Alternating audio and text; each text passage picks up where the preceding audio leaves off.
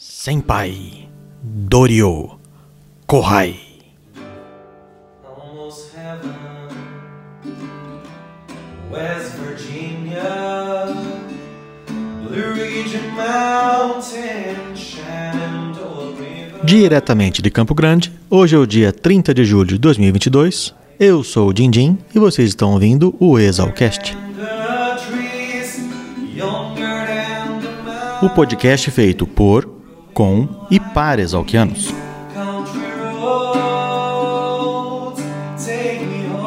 Oi, pessoal. Faz um tempão que não passo por aqui, né? O último episódio foi ao ar no dia 7 de agosto de 2021. Faltam oito dias para dar um ano. Sei que eu disse que manteria a periodicidade de X dias, mas acho que. Você o que, bicho? Ops, desculpe, Dr. Janinho. Cismo que dessa vez eu exagerei. Peço desculpa pela demora e já prometo que não vou tolerar que minha equipe enrole tanto tempo assim para soltar um próximo episódio. Ou cabeças rolarão. Eu queria agradecer a um áudio que a Moage, ou Caroline Michels Vilela, formada em 2008 e ex-moradora da Reboque, mandou no início do mês. Entre outras palavras, ela disse: no meio ali dos episódios, eu tava vendo que parava no número ali, né? Eu falei, nossa, será que não lançou mais e tal? E aí cheguei no último e realmente acabou. Queria que voltasse, né? Moage, sua mensagem foi o gatilho para que eu criasse vergonha na cara e colocasse logo a mão na massa. Muito obrigado. No episódio de hoje, teremos um bate-papo que tive com um tricampeão de beisebol, o Dr. Mario Ojima, da famosa turma de 61, a qual alguns dizem ser a melhor turma da escola, mas todos nós sabemos que a F99 já tem esse título. Eu gravei com o Mario Ojima no começo de 2019 e, como ainda estava aprendendo, cometi vários erros durante a entrevista. Ainda tenho mais episódios assim para editar e eles me dão um trabalho extra, pois tem muita coisa para arrumar. O Senseb vai falar sobre os times de beisebol e softball da escola. Vocês já estão ouvindo alguns pedacinhos da música tocada e cantada pelo Minduca e o Piorô, e a música volta lá no final do episódio. E o Goku, nosso patrocinador, vai falar sobre a Vivantus. A de Assis, ou Laifa, que me ajudou a escolher o tema desse episódio, vai dar uma palhinha também. Entre em contato pelo WhatsApp 67 99984 1119, e-mail exalcast.gmail.com ou pelo nosso Instagram, arroba exalcast. Exalc, seguido de AST. Então, sem mais delongas, vamos em frente que eu já estou com saudades. Um grande beijo a todos e tenham um bom podcast.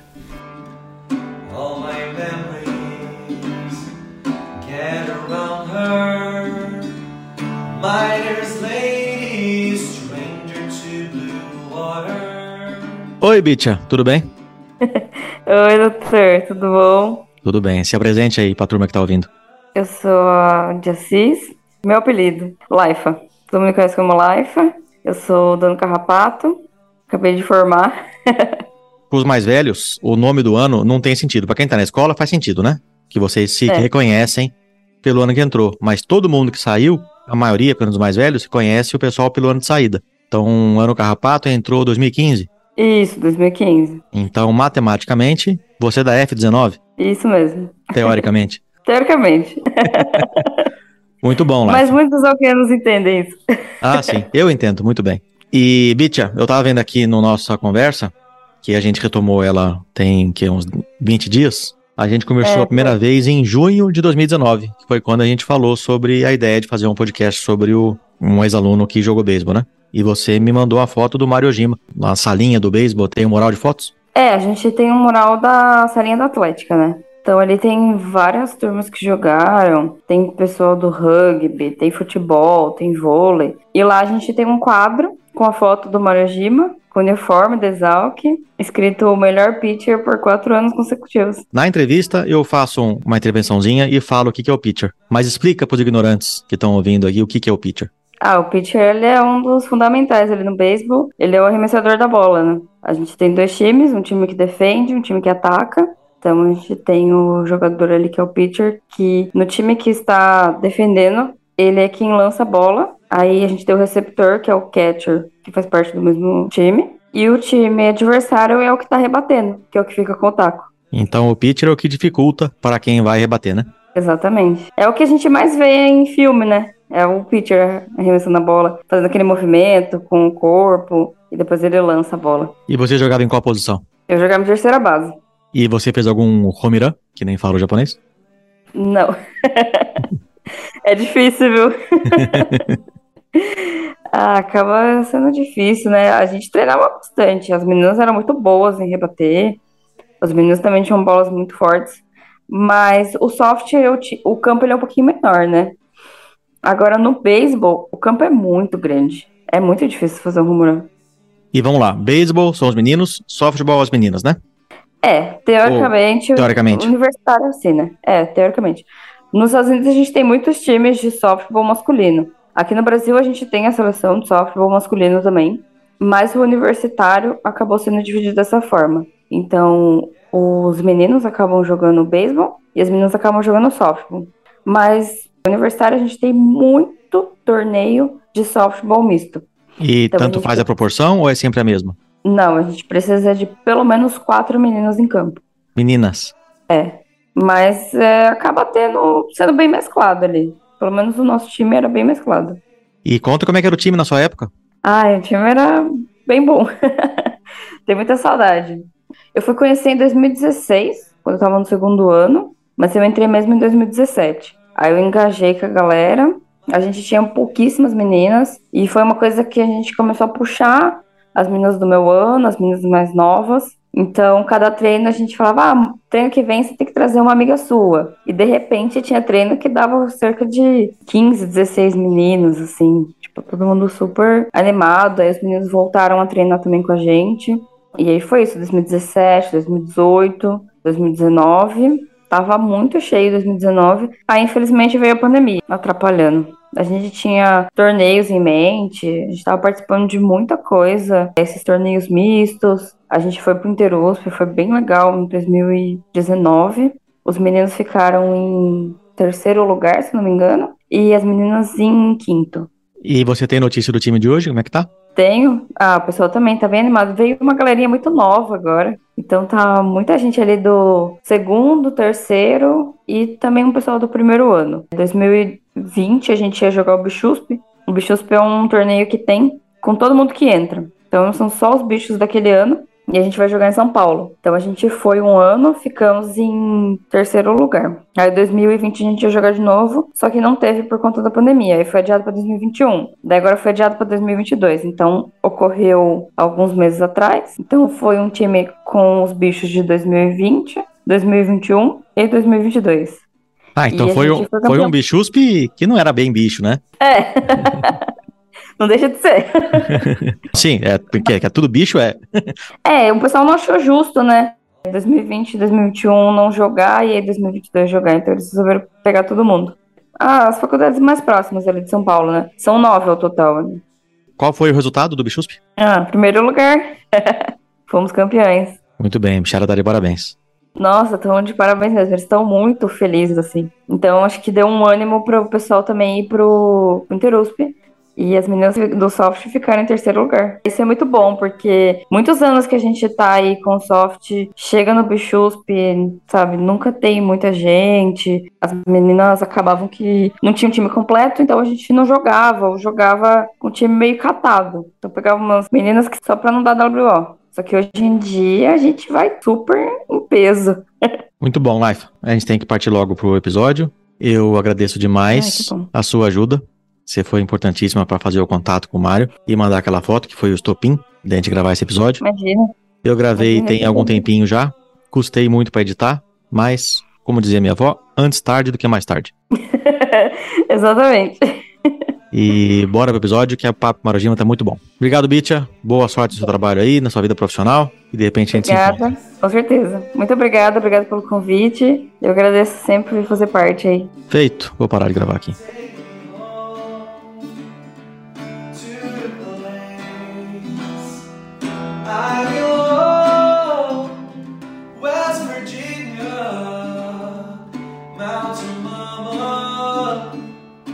Bom dia, doutor Dindim. Bom dia, pessoal. Aqui é o Sensep, o Breno Libório. Eu sou do atual terceiro ano Germe, da turma F 2024. Um dia, né, se tudo der certo.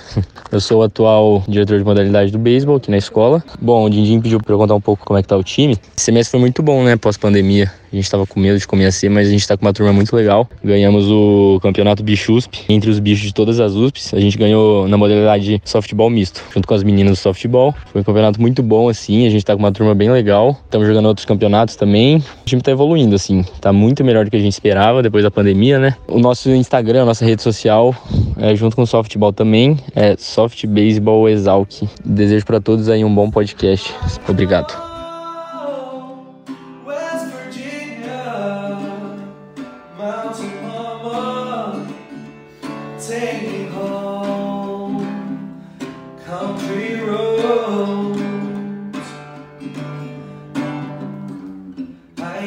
Meu nome é Goku, apelido Vinícius Shizuo Abuno. É ano vovô, formei na turma de 2017. Morei na República na Telha, curso que eu estudei na gloriosa Engenharia Agronômica. E durante a graduação eu participei do time de beisebol da Exalc.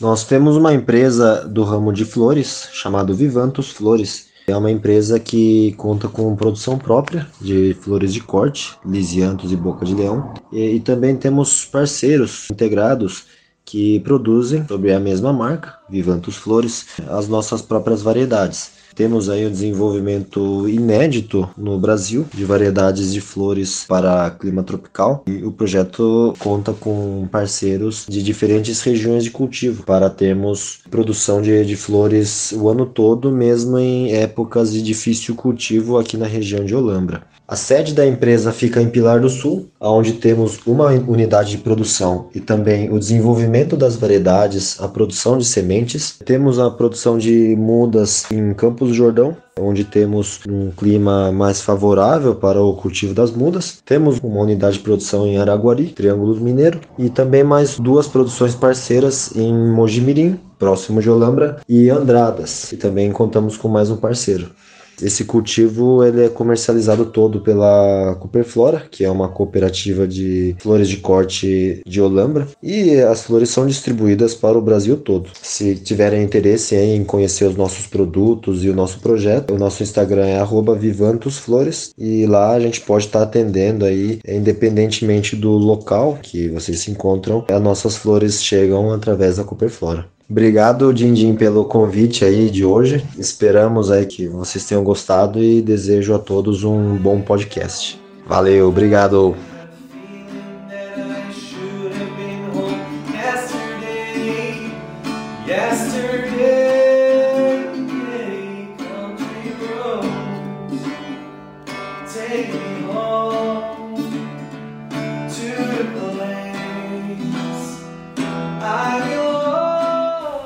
Fala turma, aqui quem fala é o Piorô ou João Guilherme Mandro, do ano Gelatina e nativo de Piracicaba. Fala pessoal, aqui quem fala é o Minduca, ou Gustavo Bernardi. Sou do ano Gelatina da Exalc, quarto ano de Engenharia Agronômica. A música que a gente vai tocar pra vocês hoje é uma música que eu e meu colega Piorô ouvimos indo na estrada pro AgriShow. E é uma música que desde quando a gente ouviu a gente falou, deve ficar legal, violão e voz. Então resolvemos gravar pra vocês ouvirem. O nome da música é Take Me Home Country Roads, do George Strait, com Piorô cantando e comigo Minduca no violão. E já aproveito para mandar um abraço pro meu time de beisebol, para as meninas do softball e desejo a todos um ótimo podcast. Desejo a todos aí um ótimo Exalcast. Mountain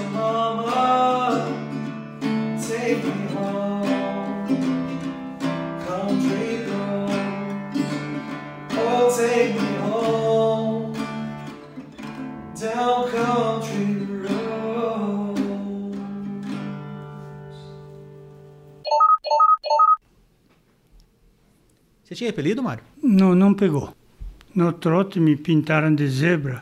Então ficou um tempinho com de zebra, mas esse não pegou. Tá bom. É, doutor Marojima, muito obrigado por me receber aqui na sua casa. Ah, puxa vida, é um prazer. É, Obrigado mesmo. é. Você mora faz tempo aqui em Campinas?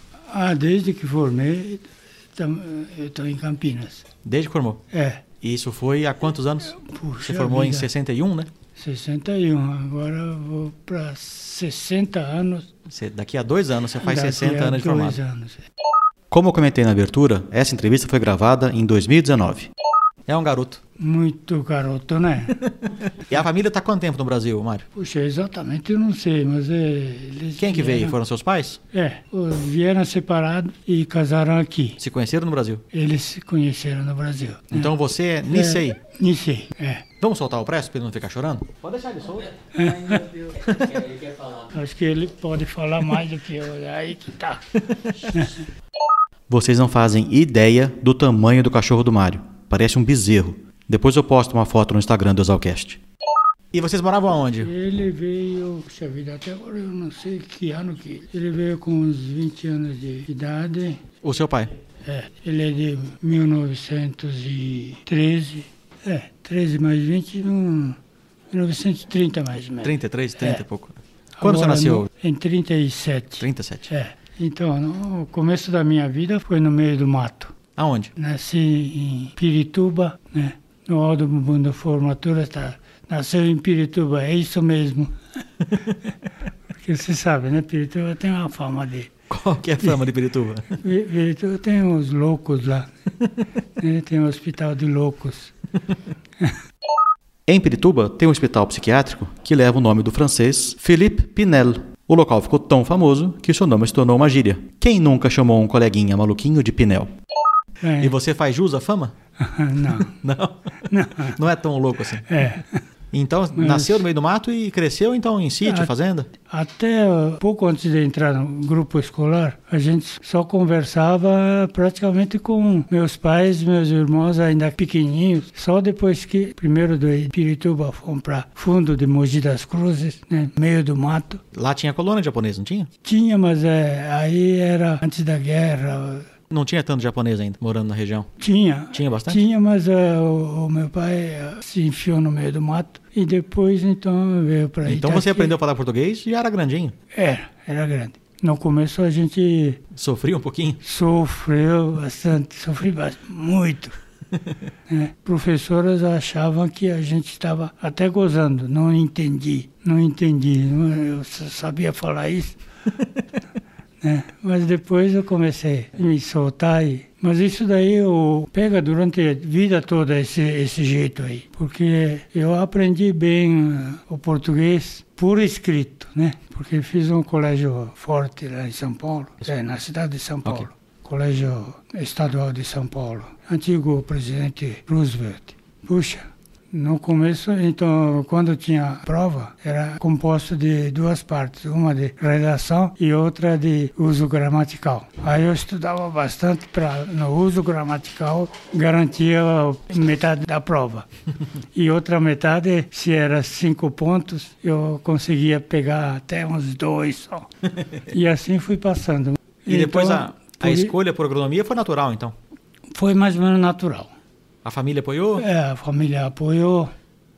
Apesar de a gente não, não viver na enxada em si, mas eu gostava disso, né? Mas a família vivia da propriedade rural? A propriedade rural. É, lá em Itaquera já praticava fruticultura. E tinha algum agrônomo que ia na fazenda? E aqui no Não, sítio de vocês? não tinha. Não tinha? Nenhuma cooperativa? Cooperativa sempre teve. Cooperativa de Cotia, né? Sul Brasil.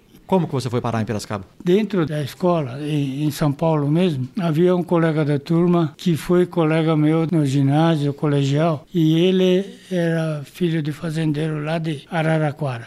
Ele é engenheiro agrônomo, é economista de sucesso. Trabalhou no, no Instituto de Economia Agrícola. Então foi colega de toda, De toda a vida, quase. é, desde o ginásio até terminar a faculdade. Antônio Ambrósio Amaro foi colega de turma de Marujima desde os tempos de criança. Formado em 61, ex-morador da Esplanada. E a gente conversava lá. é, é, eu acho que vou na agronomia. É, Ele falava já? É, ele já falava. E eu também acho, e assim, nós fomos conhecer Luiz de Queiroz antes de- do vestibular. Foram juntos. Fomos juntos. Não me lembro se era o trem uma parte e o resto ônibus. Só vocês dois. Só nós dois. Um ano antes de- do vestibular. E um ano antes do vestibular, que, o que me incentivou também foi o beisebol. Eu gostava de beisebol, jogava lá em Itaquera. Fui assistir o, o final aí. Lá em Piracicaba? Não, em, em São Paulo. Primeiro campeonato da FUP, E a Exalc participou? Exalc participou e foi campeão. Então isso ajudou você a escolher É. também a agronomia. Ah, não, então eu, eu já queria fazer agronomia. Por via- causa do beisebol. É, ah, time campeão. Bom, vamos lá. E você lembra dos jogadores desse time? Alguns. O pitcher era Tonan. Tonan eh, trabalhou na CAT. Tonan Kudo, formado em 1957, ex-morador da favela. E o time era só japonês. Eu não lembro direito desse primeiro grupo. Então a mudança a Piracicaba aconteceu em 58. O vestibular você fez lá, né? É, fiz lá. Foi difícil? Olha, como eu estava no colégio bom, então foi relativamente fácil. Passei em segundo lugar. Segundo lugar. É. Parabéns. E naquele ano lá, passaram poucos. Fizeram eh, vestibular, passaram só 20 alguns na primeira época. Aí queriam completar a vaga e fizeram outro vestibular. Segunda época. Eram quantos Nós entramos em, em 58 por aí. É. Mas tinha os repetentes De matemática, né? de matemática. E como eh, eu peguei a última turma de quatro anos, então a escola também resolveu liquidar todos aqueles que estavam pendurados. Aí passou todo mundo, né? A nossa turma dobrou. Somos em 99 formandos. Porque em, em 62 ninguém formou, né? Não teve formatura. Para não falar que não temos ex-alunos da turma de 62, no cadastro da DEAL que constam quatro formandos daquele ano. São eles Clóvis da Mata, Gregório Berengutti, José Miguel Hilário Rivas Vizcarra e Luiz Carlos Mazoneto Delfini. Não teve. Então foi assim. E onde você morou em Piracicaba quando chegou? Quando eu cheguei lá, tinha dois amigos meus que naquele exame não passaram, mas estavam junto, né? Era período das férias escolares, então ele, a República tinha vaga para os bichos que iriam fazer vestibular, né? Então dois amigos meus já estavam lá. Os protos, né? É, proto bicho. Proto bicho. É, eles estavam instalados numa, numa república chamada... Hum, esqueci o nome. Deixa eu ver, na época tinha Chateau, tinha Maloca, RP, tinha também a. Fugiu o nome. Qual mais? A Sorocabana. É, Sorocaba, eu tomei o trote pesado lá. Era a adega, adega.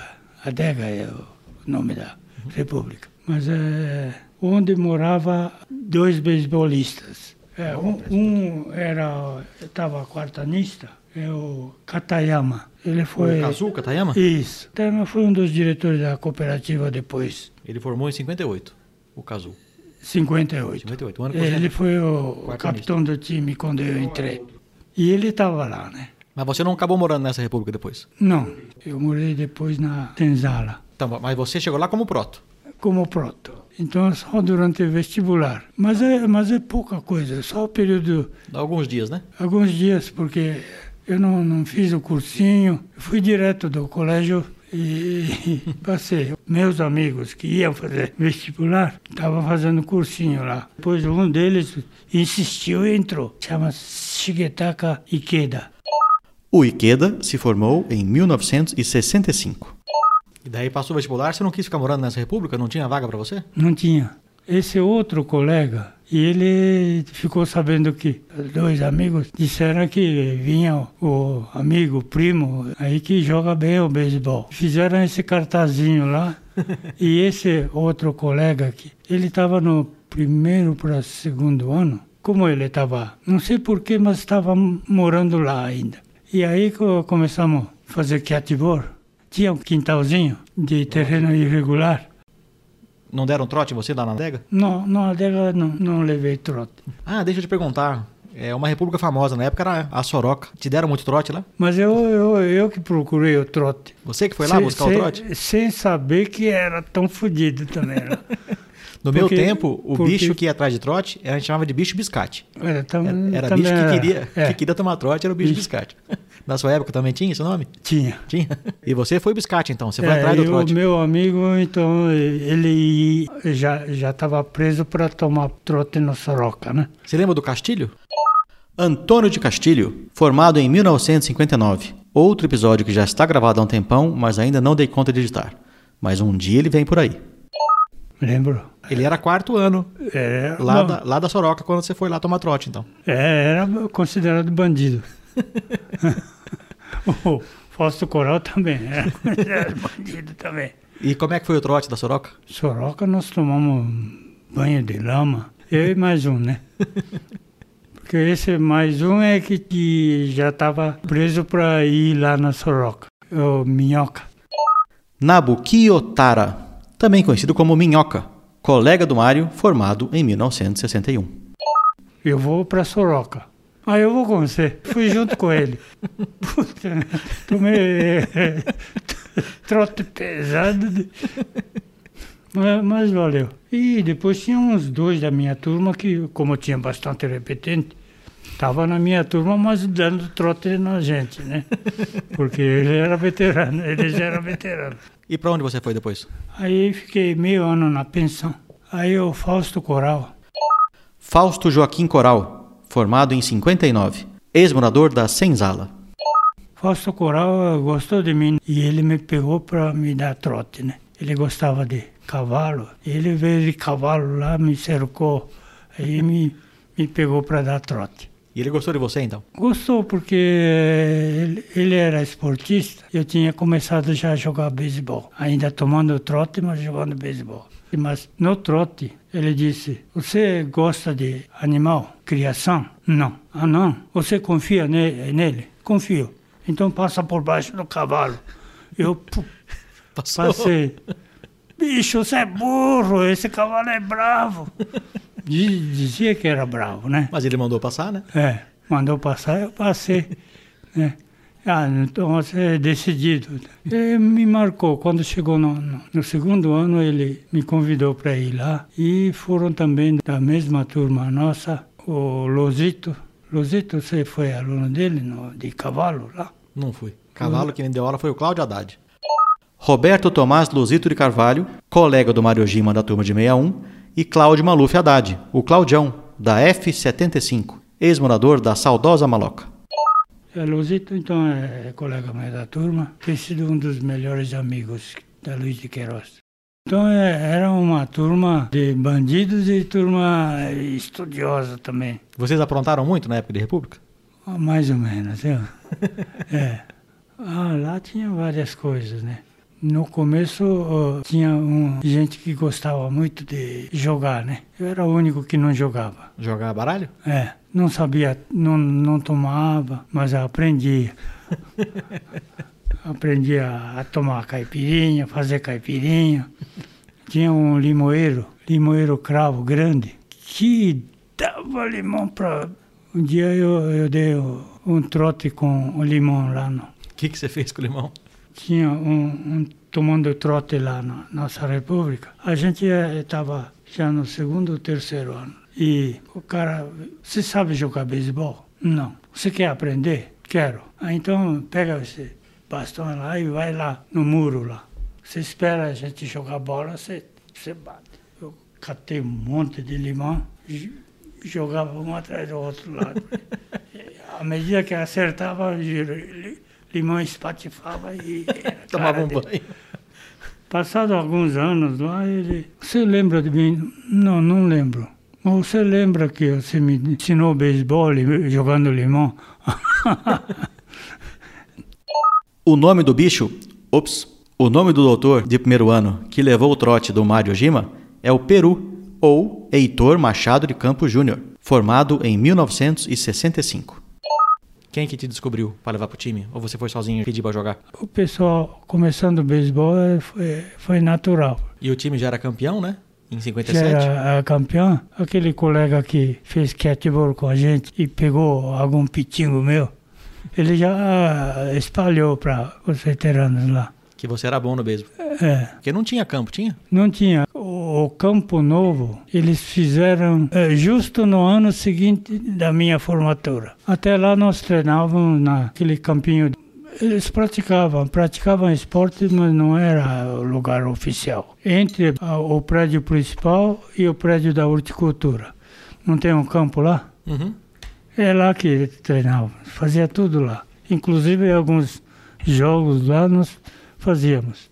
E a gente carregava os, a turma de 65 e era mãe do bicho, né? pegava ah, os beisebolistas, eles ficavam isentos de tomar trote. Vocês protegiam então os bichos lá no beisebol? É, Sugueta, Taku, Hashizumi. Ugiyoshi Shu... Ugiyoshi Sugeta. O Pinóquio, ex-morador da Panela. E Taku Hashizumi, ex-morador da Adega, ambos formados em 1965. Se jogava beisebol, estava protegido. É. Enquanto tá treinando, Ninguém tocava neles, né? É. Vocês eram do último ano, né? Vocês mandavam, né? é. E qual foi o primeiro torneio que você participou? Foi- Você, já como bicho, já jogava, né? Careca, você estava É. jogando já. Ele jogava. E qual foi o primeiro torneio? E que posição você jogava? Pitcher. Pitcher. O pitcher é o arremessador, o principal jogador de uma equipe. Ele é o responsável por arremessar a bola, de forma que o jogador do time adversário, aquele que está com o taco, não consiga rebater.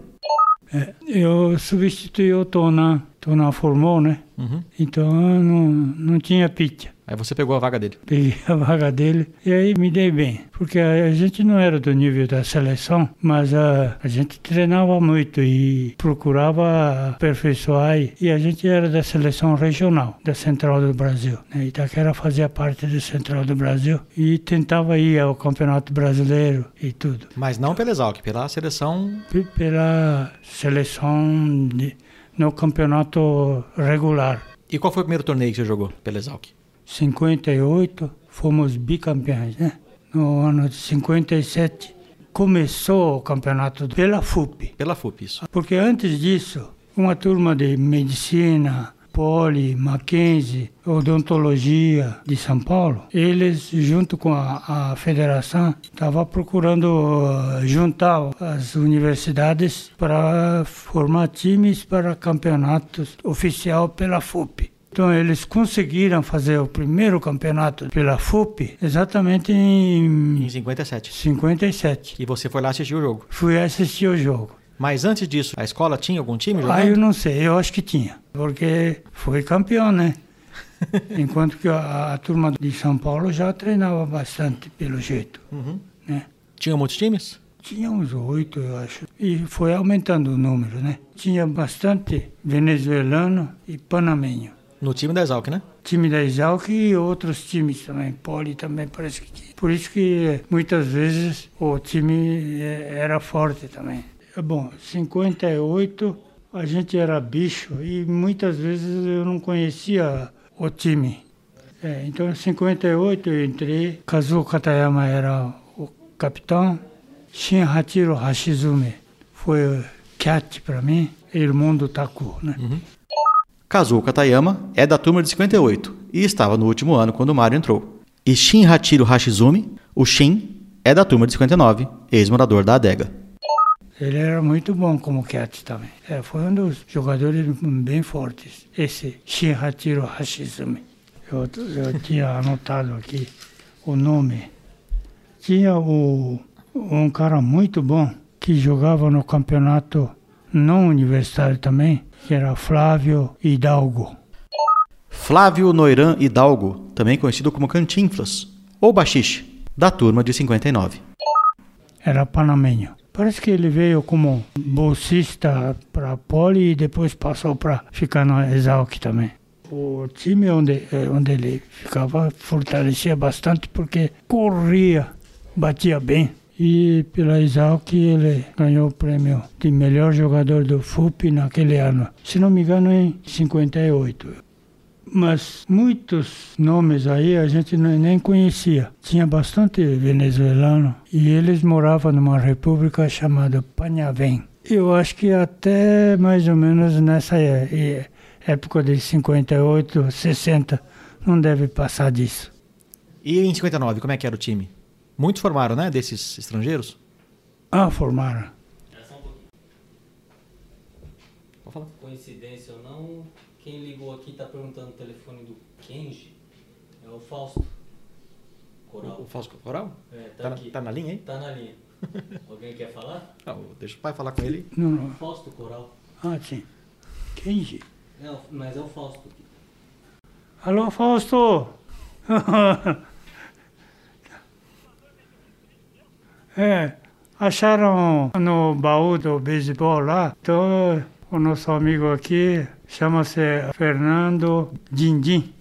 É formado na- lá na escola, está em, em Campo Grande. Caçando bugio. Ah. Kenji de quê? Dê, dê alguma referência de Kenji. Não, não é. Kenji é um nome comum, mas eu não lembro de ninguém antes ou depois da gente. Na minha turma não tem Kenji. Não. Em 65 tem um Kenji. Vou ver, o, o Fernando vai consultar. 65 tem o Kenji. Kenji tá- no mata. Kenji Numata, formado em 65, ele está dizendo. Tem telefone aí? Não tem nenhuma informação dele. Não, diz que não tem. Numata, né? No mata. É. Puxa. é. É. Tava lembrando de você, na, você me dando trote aí. É. Você lembra do. Eu estava contando para ele. Você foi com a minha cara por causa de- da loucura de passar por baixo de cavalo e, e outro é, é de, de. Você era esportista, a gente era. Isso aí. O nosso amigo está fazendo uma recapitulação da Luz de Queiroz. E eu falei com o Guaçu, que é colega do Fausto. Conversou com o, o Guaçu, colega seu, Piteri. Antônio Guaçu de Nair Piteri, da turma de 1959 e ex-morador da Maloca. Episódio número 5 do Exalcast. É, pois é. Então é isso. Tá bom, obrigado. Tá, outro pra você. Tchau. Eu sofri na mão do filho do Fausto. Me deu bastante trote. Gustavo Coral é o famoso Coral, filho do mais famoso Coral, da turma de 1995, ex-morador da Pau a Pique. Ele que está procurando conhecido de vocês? É, parece que ouviu dizer que ele queria plantar o palmito, queria encontrar com ele. Porque a especialidade dele é, é palmito, Do- cacau. Do Fausto Coral? É, é especialista. Então, em 59, os estrangeiros se formaram Estrangeiros formaram e o time ficou só de japonês. quase só de japonês. Mas entrou uma turma grande e muito boa. Foram campeões também? Fomos campeões e levantamos o tricampeonato. Opa! Três anos seguidos. Primeiro e segundo e terceiro campeonato da FUP. É que ali, nesse ano de 59, entraram muitos bichos beisbolistas fortes mesmo. Um deles é o Mikio. Sim, eu tive com ele ontem. Ele era a primeira base, né? É, primeira base. Jiro Tanaka era o catcher. Tinha o Augusto Tachibana, que era outfielder. Isidoro Yamanaka, segunda base. O Irineu Koyama, outfielder ou terceira base. Tinha Sachiro Tanji. Mikio Eki e Jiro Tanaka, ambos ex-moradores da Chateau. Augusto Shichiro Tachibana, ex-morador da Copacabana. Isidoro Yamanaka, Irineu Yuji Koyama, da turma de 63. E Sachiro Tanji, ex-morador da Casa do Estudante, da turma de 64. Quem que fazia mais home run? O home run desse grupo aqui era Irineu Koyama. É, mas o Mikio falou que ele fez um home run na vida. Ele lembra certinho o dia e foi antes em Tanesal, que foi o único home run que ele fez. Guardou na memória dele esse home run aí. É. Eu também na vida eu bati uns, uns três home runs só. E durante o jogo, vocês falavam em português ou japonês? Ah, português. Português? Ah, é. Mas a termo técnico falava em japonês, né? Que é normal. Mas é fasto, first, né? Fast, Fasto. secando, shoto, sado. É, Você conhece, né? E é assim que a gente falava. A turma do, do 59 foi forte por esse grupo de jogadores que todos eles eram do nível de, não da seleção brasileira, mas ah, todos no nível de, de seleção regional, Uhum, De alto nível, né? altíssimo nível. Então com isso daí o time todo era forte. E foi nesse ano que você foi eleito melhor pitcher? Eu acho que sim. Ou foi em 61, quando você se formou? Então, aí que eu não estou bem lembrado. Melhor jogador da FUP. Aqui, ó. Homenagem dos campeões de 61 dos Eu campeonatos eu- eu- universitários. Ganhei uma como melhor jogador do campeonato. Aí depois em 60, como é que foi? 60, no- a Poli veio para. Pra ganhar. E nós perdemos. No- na semifinal nós Semifinal. perdemos. E ficamos em terceiro lugar. Não é de ouro, mas é de bronze, né? É.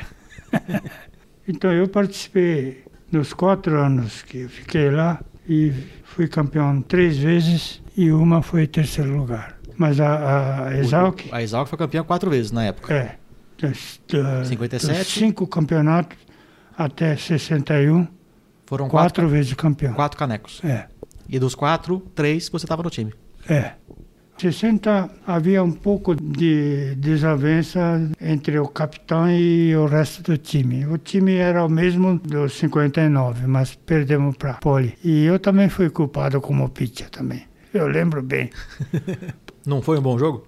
Era bom jogo, mas eu errei taticamente. Eu ganhava com velocidade. Eu disse para você no começo que eu não era da seleção brasileira, mas cheguei a ser da seleção regional, de Central, né? E você era rápido, você passou embaixo do cavalo sem o cavalo te pisar em cima, né? É. E depois o que eu tinha de bom no- como pitcher era velocidade. Velocidade e controle de bola. Velocidade era fora do normal. E tinha uma- alguma bola de efeito. Mas é tudo na base da velocidade que eu ganhava. Em 60, então eu, eu quis pegar mais com bola de efeito. E isso foi erro. Podia continuar com velocidade porque o, o Poli estava com um time forte mesmo. Então, tentar não deixar bater, eles bateram mais ainda, porque com efeito vai a bola sem velocidade, né? Então, no, no ano seguinte, aí sim, aí era um esquadrão mesmo, porque tinha todos aqueles que entraram, a turma do Mikio, Uhum. Que entrou em 59, né? juntou com a turma do Sugueta. Uma turma do Sugueta era muito grande também de beisebol. Sugueta era estouradamente melhor. Com essa turma nós viajamos muito pelo Paraná e São Paulo. Pegava os melhores times da região. Queria tentar igualar os melhores times fora da universidade também. Ficamos jogando contra Londrina, Maringá, Marília, Canebo, Isso em 61. 61. E a Atlética ajudava? Ou o time de beisebol que se virava e viajava? A turma tinha rapazes e moças que gostavam de trabalhar viajando e entrosando com os produtores. E a gente entrosava com essa turma e viajava junto. Eles iam ver a parte. Eles iam trabalhar e vocês É, iam jogar. É, nós íamos jogar com. O Mikio contou que sempre tinha aqui um professor junto com as viagens. Eles inventavam uma desculpa, uma aula, um- uma visita em algum lugar. É, Aí o professor ia junto, mas vocês iam pra jogar, não iam pra visitar nada, eles iam pra jogar. é, exatamente, né? Isso daí valeu bastante também para divulgar o beisebol universitário. Uhum. E daí, 61, você tava no quarto ano, era o último ano. É, né? o último ano. Já tava trabalhando no IAC? É. Já recém-formado, já pegou o diploma e já foi trabalhar? É, já tinha contato com o Rigitano e, e como eu tinha já passado em tudo, já estava liberado, né? Ele Orlando da Rigitano, né? Turma, Orlando Rigitano. Orlando e Ayrton Rigitano eram dois irmãos. O Orlando é da turma de 40 e o Ayrton da turma de 44. É, eu vim conversar com ele durante o curso. E aí ele, ele disse que conversou muito com o irmão dele, que era Bedel, lá na escola, Pedrinho Rigitano lá. Ele é aquele que chama, eh, Chamava pra aula? É, e sabe aquelas coisas de responsabilidade assim, né? Eu tinha falado para o Rigitano, então eu venho, começo a trabalhar tal dia de dezembro. Só depois disso é que o, o amigo da gente tinha formatura também eh, em agronomia, mas é em Viçosa. Por causa que tinha prometido vir trabalhar, não fui na formatura dele. Eu queria ir, mas você vê que Compromisso, né? é, mas devia procurar o Rigitano. Eu não, não vou. Vou, né? vou atrasar dois dias, né? É. Podia ter falado, né? Podia, mas era assim. Era compromisso, era mais ou menos nesse sentido. E foi lá no IAC que você fez o livro da Nes Pereira? É, mas o boletim, né? E foram quantos anos no IAC? Eu fiquei 42 anos. Até aposentar. Até aposentar, porque eu, 42 anos, a grande maioria da- daquele pessoal que tem gabarito para isso, aposenta com o mínimo necessário e depois vai trabalhar na consultoria ou qualquer coisa nesse sentido. Isso era, era a regra, né? Agora, justamente quando eu estava fazendo os 35 anos, eu fiquei doente, né? Tive, eh, daí para diante eu não, não podia correr mais, um pouco mais de 20 anos. Tive problema de coração e se não podia subir a ladeira, se não for bem, devagar. Então eu tenho mantido o corpo com remédio, né? Você jogou beisebol depois de formado? Depois de formado, joguei um pouquinho, mas não, não deu para jogar porque os filhos me chamaram para ficar com eles. E no começo, então, levava os filhos e ajudava o técnico. Logo em seguida me pegaram. Não, não, você, vai se responsabilizar pela parte técnica do time de Tozan, né? Então eu fiquei uns seis ou sete anos como técnico né? E o time era aqui em Campinas? de Campinas. É. Tozan é fazenda Tozan, né? É colônia que se formou com uma fazenda chamada Tozan, que é tradução de Montedeste, que é da, do Mitsubishi, né? Só que o Mitsubishi vendeu aquela parte lá para fazer a, a colônia. Muita gente pensava que ah, o time Tozan era de Mitsubishi. Não era nada era. disso, né? Era a colônia como qualquer outra colônia japonesa. Então, é, Tiago até a idade de 14 anos, o Kleber até 16, jogou no Tozan.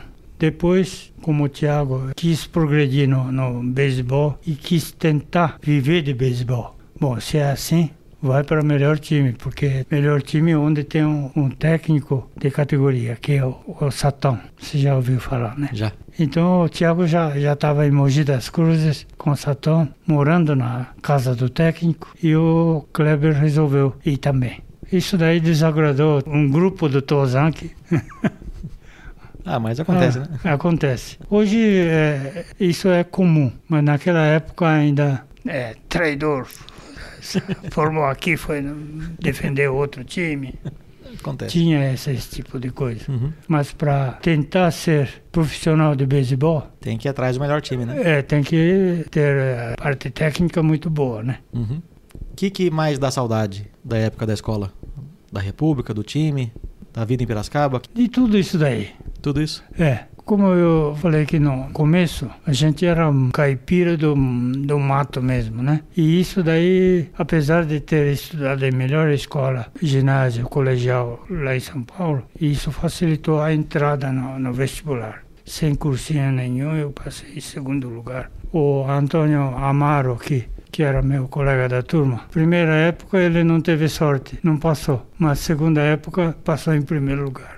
Então, quer dizer, a gente tinha formação boa para fazer vestibular, né? E na, naquela escola lá, a gente estudava para estudava mesmo, porque era eh, o colégio era forte, né? Uhum. E com isso daí, então, eh, a gente na, na, na parte de sociabilidade, a gente via que estava atrasado. Então, procurei deslanchar um pouco nesse lado aí, divertimos bastante. A Exalc ajuda muito nessa parte, né? Ajuda. O É. trote ajuda, a República, É. né? Os esportes.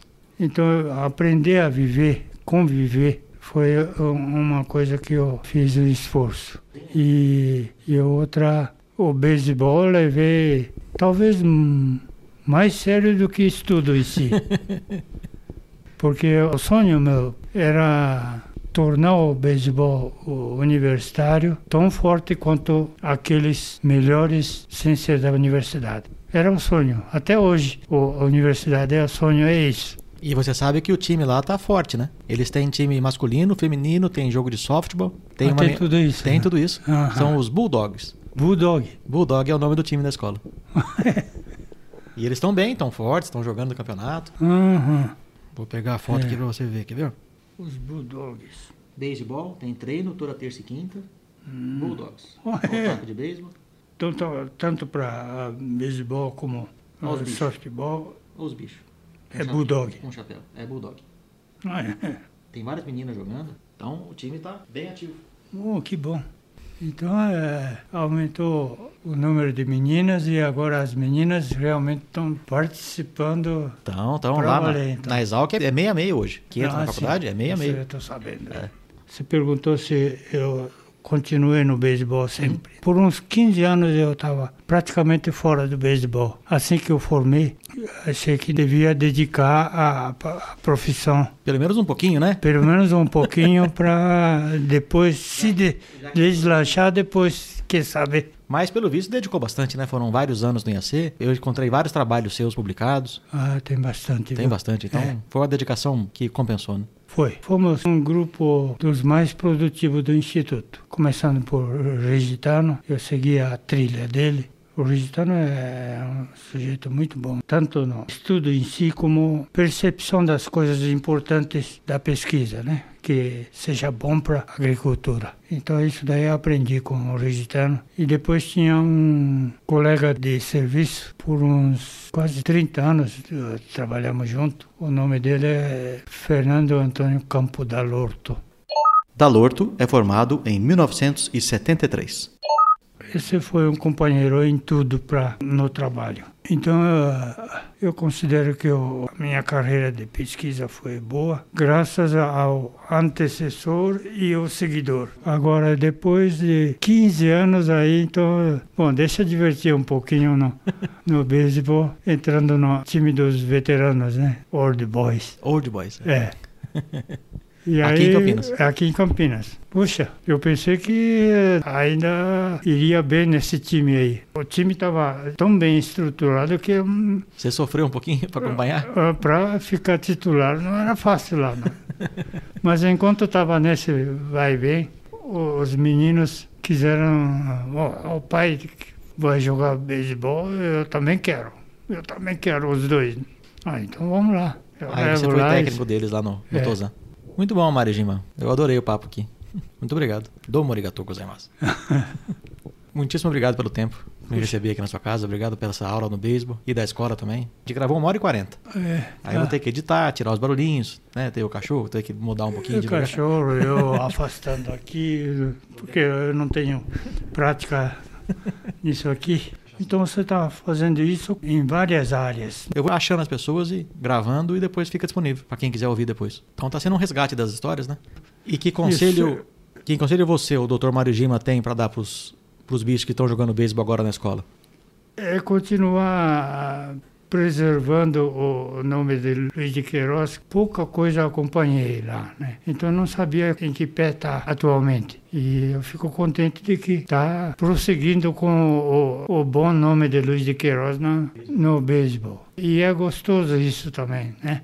Dá um orgulho saber que eles continuaram, né? É, dá orgulho. E é gostoso lembrar que você foi alguma coisa no beisebol, pela Luiz de Queiroz, né? E é recordar, se é coisa boa, recordar é gostoso, né? É gostoso. É. Então, vale a pena fazer um esforço. Ok, obrigado. Agradeço demais o seu tempo. Agradeço a você, foi um, um prazer conhecer e eu aprendi muito também, porque eu estava muito por fora do, do beisebol.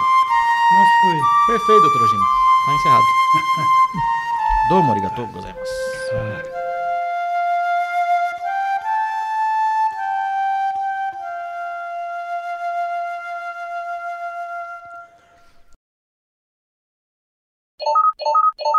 Pessoal, infelizmente no dia 4 de março de 2022, o ano de lançamento desse episódio, o Mário Jima faleceu. Quando eu liguei pro Mário perguntando se ele toparia gravar comigo, lá em 2019, a primeira resposta foi negativa. Insisti um pouco e ele acabou topando. Cheguei na casa dele pouco depois do almoço e quando saí já estava escuro. Foi uma conversa muito gostosa e a gente não viu o tempo passar. Só tenho a agradecer à Dona Rosa, ao Tiago e ao Kleber que me emprestaram o Mário por algumas horas naquele dia. Ontem eu consegui falar com um de seus amigos de turma, o Toshio Ig, que topou gravar algumas palavras. Fernando, eu conheci o Mário Gima assim que entrei em Piracicaba, sabe? Foi em 58. Lá na, na época havia dois vestibulares. Tinha a primeira época depois tinha a segunda época. O Mário Gima entrou na primeira fase. E eu entrei na segunda fase. Quer dizer, quando foi pra lá, ele já estava lá, já era bicho. Depois fomos lá numa pensão na Rua Prudente, pensão da Dona Terezinha toda a bicharada ia procurar a pensão inicialmente, sabe? Só depois que, que a enturmava ia formar a república, né? Então lá que morei com a Marojima durante algum período, sabe? Depois, com o tempo, cada um seguiu o seu caminho, sabe? Marojima foi uma república chamada Sputnik, onde morava Toshiak, morava o Carnaúba. Depois que ele foi para Sendara, como ele jogava beisebol, eu também praticava um pouco de beisebol, então nós ficávamos amigos, sabe? No campeonato que a gente participava, e no, treinamento. Atrás do prédio principal da Exalc, existia um campo bem, bem plano, sabe? Então lá que a gente praticava. O Marujima era um, um dos melhores jogadores. Ele era o pitcher, sabe? Pitcher era o lançador do time. Então era, um dos craques aí da, da turma. Bom, depois que a gente se formou, em 61, fomos colegas aqui da Agronômico, cada um na sua seção, sabe? O Marujima foi na seção de horticultura, eu fui na seção de estatística. Como estatística era parte do planejamento dos experimentos, então a gente convivia muito com o pessoal da área técnica. Então, às vezes, quando precisava coisa de estatística, Marujima procurava a gente lá. Então, muito capaz de fruticultura, produção dele, sabe? Ele fazia as polinizações e conseguiu várias variedades de renome. Ficou bastante conhecida entre os agricultores. A gente sempre convive, mesmo fora do trabalho, a gente muito amigo, sabe? E a família do Marojime, a Rosa, o Tiago e o Clever, são bem conhecidos da gente. Principalmente a Rosa, que é muito amiga da minha esposa Emiko, então se dão muito bem. A gente continua, sabe? Continua essa boa amizade. E Rosa é uma pessoa muito, assim, muito dada, sabe? Muito aberta. E tem bom convívio com o pessoal do Marojime aí. Porque geralmente o pessoal da Isaac são bem unidos, né, Fernando? Então, acho que é uma das turmas que mais se, se congrega, se une, e, e a vida acadêmica é mais divertida, né? Convive mesmo, com um amigo, sabe?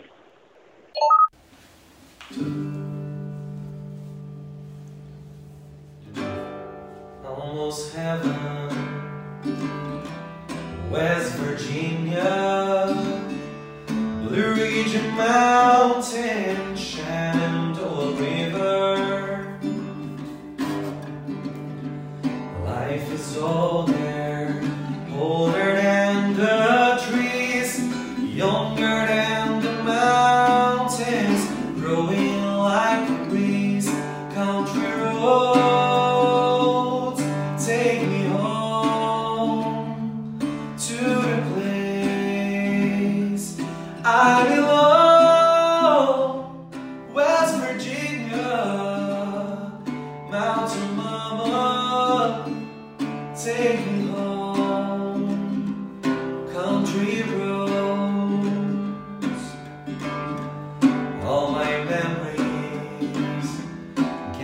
around her.